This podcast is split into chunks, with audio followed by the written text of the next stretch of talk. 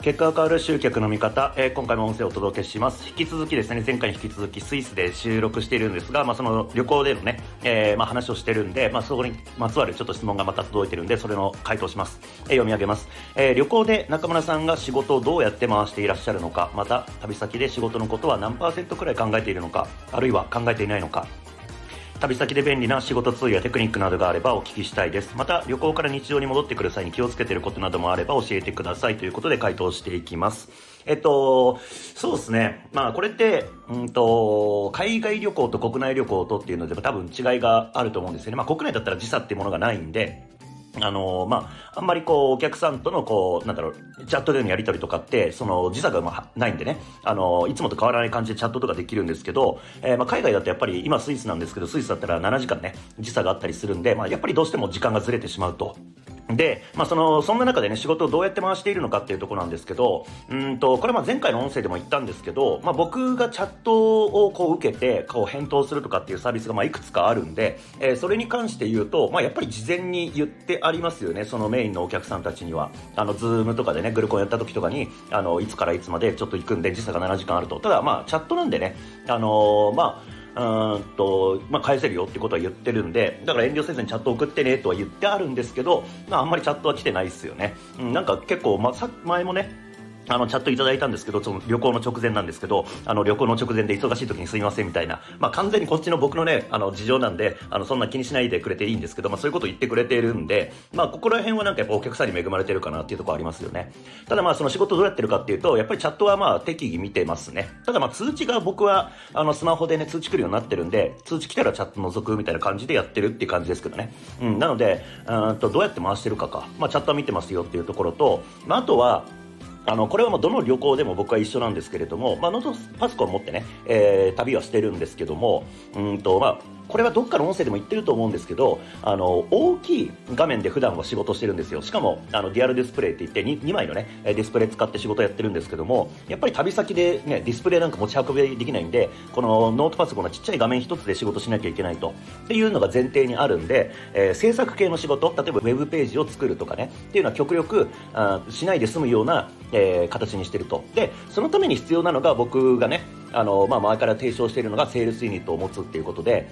あの、要はセールスレターとかって過去に書いたものをね、えー、もう一回案内すれば、そこで売り上げ作れるわけですよ。だからそういったものがもう僕はもういくつもいくつもあるんで、えっと、その旅行中には、その旅行のね、えー、話も交えつつですけれども、えー、その過去に売った商品とかのセールスレターをもう一回再利用して、えー、まあ、メルマガで送ってっていうことをやっていると。まあ、それぐらいで売り上げ立つんで、あの、新しいものを立ち上げようとかっていうのはやっぱり旅先だと難しいです。なんですけども、えー、過去にやったやつを使い回すとかだと、まあ、全然対応できるんで、えー、それでやってるって感じですね。だからまあメルマガもこう毎日ね、えー、遅れてるっていうことなんですよ。で、まあ仕事のことどんぐらい考えてるのかなんですけど、これ難しいですよね。僕の中では結構、あの、いわゆる日常生活と仕事とって、あんまり切り分けて考えてないんですよね。うん、だから、あの、今回もその休暇とは言ってね、このスイス来てますけども、じゃあそのスイス来てる間に一回も何も仕事しないかっていうともちろんしてるわけで、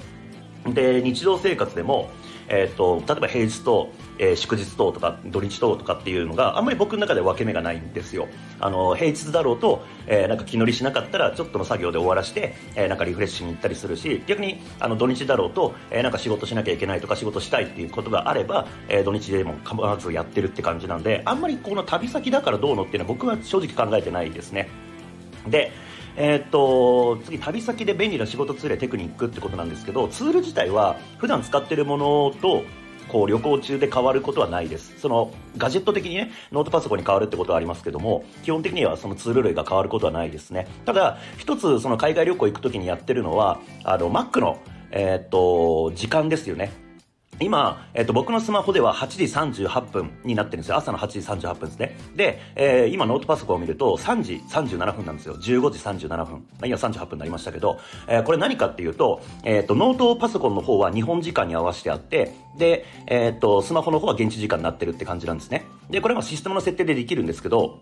これなんでこんなことするかっていうと、うんと、まあ、シンプルにまず時差があるんで、あのー、今何時なのかって確認するのめんどくさいっていうのもあるんですけど、あのだから日本時間にしとけば簡単だよねってのあるんですけど、うんと、例えばメルマガを書いて送るとかっていう時って、あの要はこのパソコンのシステムの時間で送信設定がされるんですよ。だから例えば僕がスイスに来てて、えっ、と、じゃあ、えー、10月の8日の19時にメールを送りたいって時に、スイス時間の、えー、10月8日の19時にメールが送られちゃうんですよね。そのシステム設定変えてないと。でも、日本時間に設定してあるから、あの、問題なく日本時間の10月8日の19時にメールが送られるって感じになるんですよ。だからこの辺は、あのもう、なんだろうな、うんと効率化っていう話よりもそうしないとあのいろいろとスケジュールが崩れちゃうっていうのがあるんで、まあ、それはやってるって感じですかね逆にそれ以外はないかなうん、多分これちょっと細かすぎるテクニックですけど、えー、時差があるところに行った時にこれやってないと、多分なんか思った時間にメールが送られてないとかっていうことが起きたりするんで、えー、その辺は注意した方がいいかなと思います。うん、って感じですかね。